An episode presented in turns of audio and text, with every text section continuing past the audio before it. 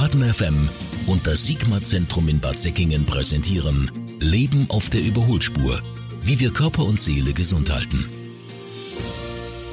Wie jeden Mittwoch am Ende des Monats freue ich mich ganz besonders auf das tolle Gespräch mit Ihnen, Herr Professor Bielitz vom Sigma Zentrum Bad Säckingen. Vielen Dank, dass Sie sich wieder Zeit für uns nehmen. Heute zum Thema Pflege. Und zwar gibt es wahrscheinlich sehr, sehr viele Menschen hier in Südbaden, die Angehörige, Freunde, Bekannte, Verwandte ähm, pflegen, zu Hause pflegen, sich dafür intensiv viel, viel Zeit nehmen, sich rund um die Uhr kümmern, immer für die betroffene Person da sind. Ähm, sowas kann tatsächlich auch sehr, sehr belastend sein. Ne? Das ist so. Ich sehe das als Gutachter für die Pflegeversicherung auch. Äh, ich habe so 10 bis 20 Patienten pro Monat, die ich dann nach den äh, Regeln der Pflegeversicherung, dem Pflegeversicherungsgesetz einstufe in die Pflegegrade und daher ist mir die Thematik sehr vertraut. Die Pflege äh, kann sehr, sehr emotional belastend sein, auch körperlich sehr belastend sein und ist ab einem bestimmten Grad sicherlich nicht mehr im häuslichen Rahmen ähm, zu empfehlen. Es muss gut überlegt werden, ja, wie die Pflege sichergestellt wird das Pflegesetting muss gut bedacht sein. Wir haben ja die ambulante Pflege, wir haben die teilstationäre äh, Pflege in der Tagespflege in dem Fall nicht. Es gibt auch inzwischen hier und da die Nachtpflege. Das ist ein neues Konzept, was meiner Meinung nach große Zukunft haben wird.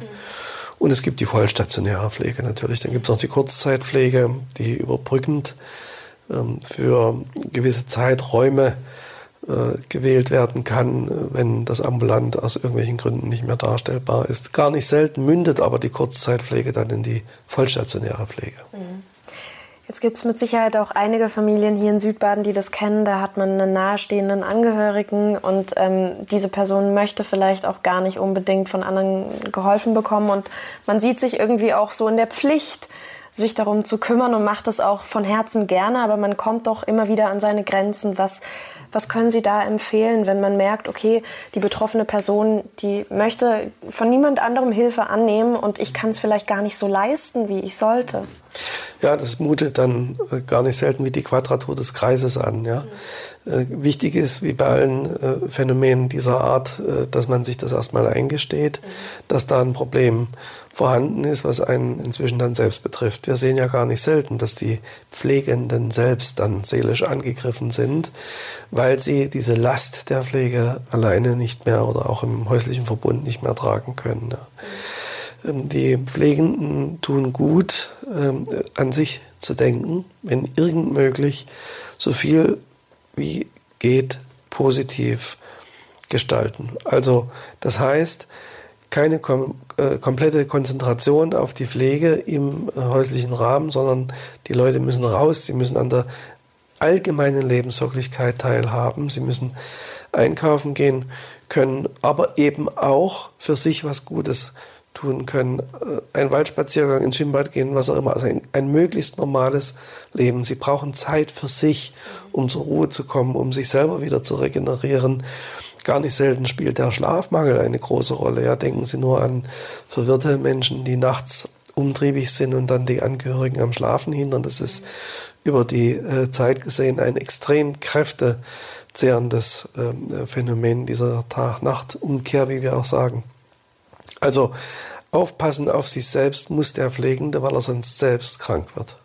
Und wahrscheinlich ist man dann auch letztlich dem Pflegenden auch keine Hilfe mehr, ne? wenn man selber irgendwie mit sich nicht mehr im Frieden ist, völlig erschöpft ist davon. Dann wird es auch da sehr schwer. Ne? Die Gefahr besteht. Und dann muss spätestens dann muss delegiert werden. Also kann dann zum Beispiel ein klassischer Fall äh, überlegt werden, ob dann die Sozialstation mhm. beginnt, bestimmte Aufgaben in der Pflege ein- oder mehrfach äh, die Woche ähm, zu übernehmen, um den Pfleger, der zu Hause oder die Pflegende, die zu Hause sich äh, kümmert, zu entlasten. Mhm. Wenn man sich jetzt eingestanden hat, okay, ich schaffe das einfach nicht mehr, ich kann das nicht leisten, was diese Person braucht, beziehungsweise was ihr auch zusteht und ähm, wie kann man das diesen Menschen auf gutem Wege beibringen, dass das alles nicht mehr so möglich ist, weil oftmals ist es doch so, dass die Person, die ähm, gepflegt wird, sich dagegen irgendwie auch wehrt und ungern Hilfe annimmt. Wie bringt man sowas bei? Ja, worauf Sie hinaus wollen, ist vielleicht auch so die emotionale Erpressung äh, des Gepflegten, der einfach erwartet, dass bestimmte Menschen die Pflege im häuslichen Rahmen sicherstellen. Mhm hier ist Abgrenzung angesagt. Ja? Hier ist das legitim, dass der Pflegende sich äh, selber überlegt, bis wohin er gehen will und wie äh, er sich äh, aufopfern will oder aber eben auch mal beginnt, über sich selber nachzudenken. Die Abgrenzung ist ein ganz schwieriges Phänomen. Wir sehen häufig, dass dieser Rollenwechsel, der mit dem Einsetzen des Pflegebedarfs einhergeht, ein emotional belastendes Problem ist. Kinder die äh, betagte Eltern äh, pflegen, sind eben äh, dann zwar noch die Kinder im, im, biologischen Sinne, aber sie müssen eben doch in der Verantwortung dann äh, für die Eltern Entscheidungen äh, fällen oder mit Bedenken, einvernehmlich oder im Wege einer Vorsorgevollmacht oder aber es muss ein Betreuer eingebunden werden. Und diese Prozesse des Rollenwechsels, äh, dass man plötzlich die Eltern äh, betreut und nicht die Eltern die Kinder betreuen, das ist emotional sehr aufwühlend. Sie haben gerade von Abgrenzung gesprochen. Ich glaube, das ist ja gerade, wenn man äh, der pflegenden Person sehr, sehr nahe steht, wahnsinnig schwer. Wie, wie kommt man denn an den Punkt zu sagen, ich versuche mich abzugrenzen? Wie kann man das üben? Wie kann man das anwenden? Wie kann man das ja, zunächst erstmal die Bewusstmachung, wie ich immer wieder sage, dann das Gespräch mit Außenstehenden, die vielleicht mal einen anderen Blick auf dieses ähm, Pflegesystem äh, werfen können und sich mal anschauen, wie das eigentlich organisiert ist. Und ähm, die, die, die Besinnung auf den Wert der eigenen äh, Person, wobei immer da auch ganz klar gesagt werden muss, die Pfleger, die Pflegenden müssen verstehen, dass sie selbst gesund bleiben müssen. Und dass sie nicht etwa äh, nur durch ihre Aufopferung äh, quasi verurteilt sind, selbst dann mit krank zu werden. Mhm. Ist das was, was viele wahrscheinlich sehr häufig vergessen, ne? während sie da damit beschäftigt sind, äh, dieser pflegenden Person zu helfen, vergisst man mhm. gerne auch mal, dass es auf einen selber auch noch ankommt und dass man nur was geben kann, wenn man es selber in sich trägt. Ne? Genau. Ich sehe viele äh, aufopferungsvoll Pflegende, die das zum Teil jahrelang machen, in einer völligen äh, eingeengten inneren Welt, in, in, einem, in einem Tunnel, würde man salopp sagen, ja. Ähm, fernab der Lebenswirklichkeit, außerhalb der Pflegesituation, völlig fixiert auf den zu Pflegenden.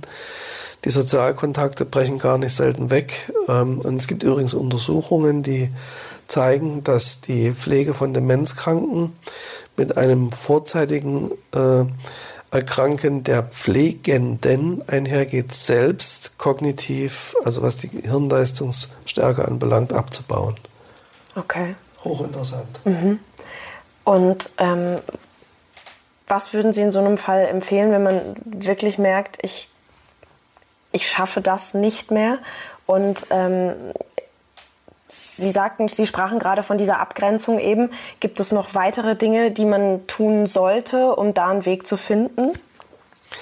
Ja, wie ich schon sagte, das Gespräch mit Außenstehenden, das Kümmern um sich selbst, Bewegung in der Natur.